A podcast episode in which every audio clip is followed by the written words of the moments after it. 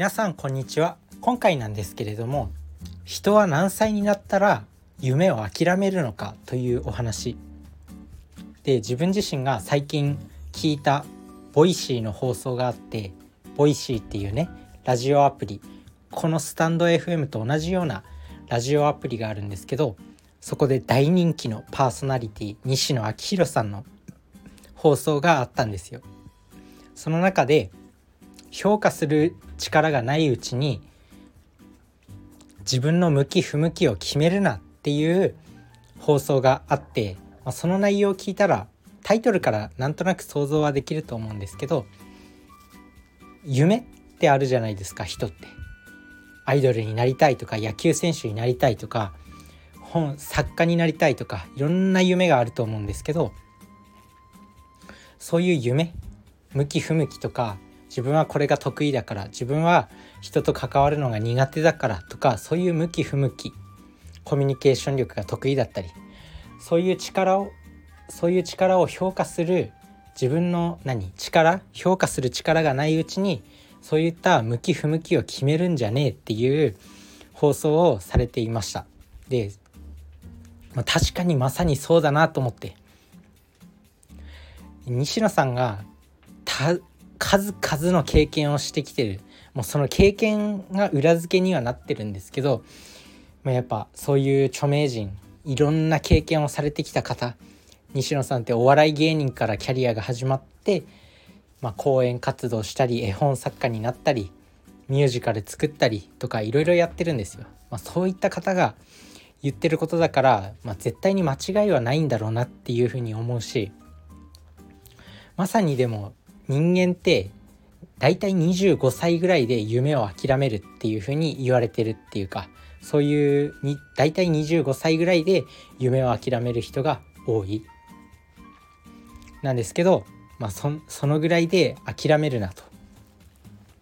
自分の向き不向きを決めるなっていうことですね。すごく勇気をもらえる放送だったし数々の経験をしてきた。もはやその経験の差はどうやっても埋められないぐらいの差があると思うんですけどその自分と西野さんでは、まあ、年齢的にはおよそまあどのぐらいだろうな、まあ、かなり年齢が離れてるんでかなりでもないか。10年10年ちょっととか年齢は離れてるんですけど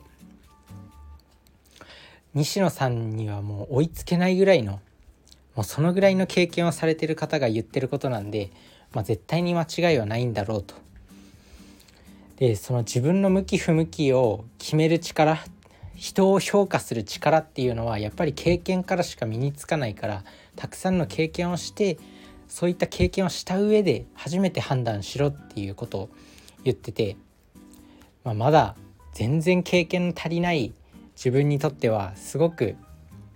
なんか心に刺さるというかまだ何も分かってないんだなっていう正直言ってなんだろう今まで小学校中学校高校大学とずっと学校に通ってるわけですよね。でずっと学校に通ってて学校以外の世界を知らないんですよ。まあ、多少知ってるって言ってもどうせバイトとかそのぐらいでしょ？だからそういった外の世界も何も知らないのがいきなりこう就活とかね夢に向かうみたいなアイドルになるとかそういった世界に飛び込んででまあなんだろう、まあ、例えば高校を卒業して上京して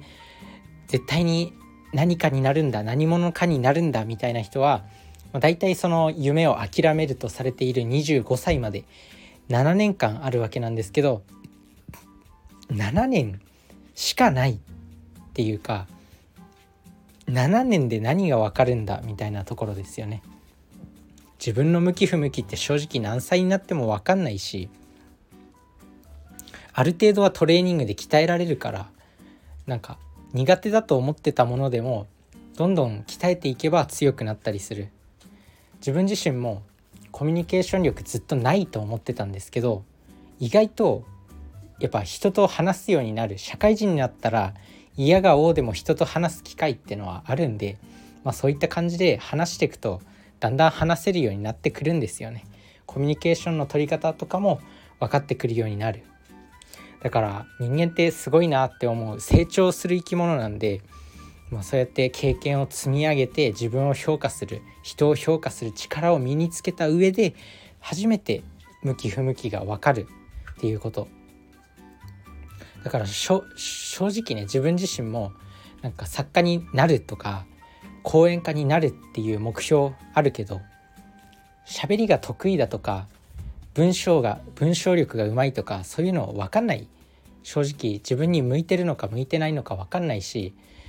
喋る能力とか文章力って別に伸ばせるんですよね。あとは人間普通に生きてれば何かしら文章は読んでるじゃないですか。会社でもメールを読んだりとかあとは YouTube 見ててもテロップの文章は読んだりしてるでしょ。そういうので結果的にもう自然に文章力とか鍛えられてるしなんだかんだ人間って成長してるんだ何もしてないと思っててもやっぱり成長してるんですよ。だからそういった評価の評価をする力を身につけて初めて自分の夢っていうのを向いてるのか向いてないのか判断していくのがいいのかなっていうふうに思います。だから本当にいろいろ経験していくのが大事なんだと思います。是非いろんな経験していって初めて判断しましょう。自分の向き不向き。それじゃあね。バイバーイ。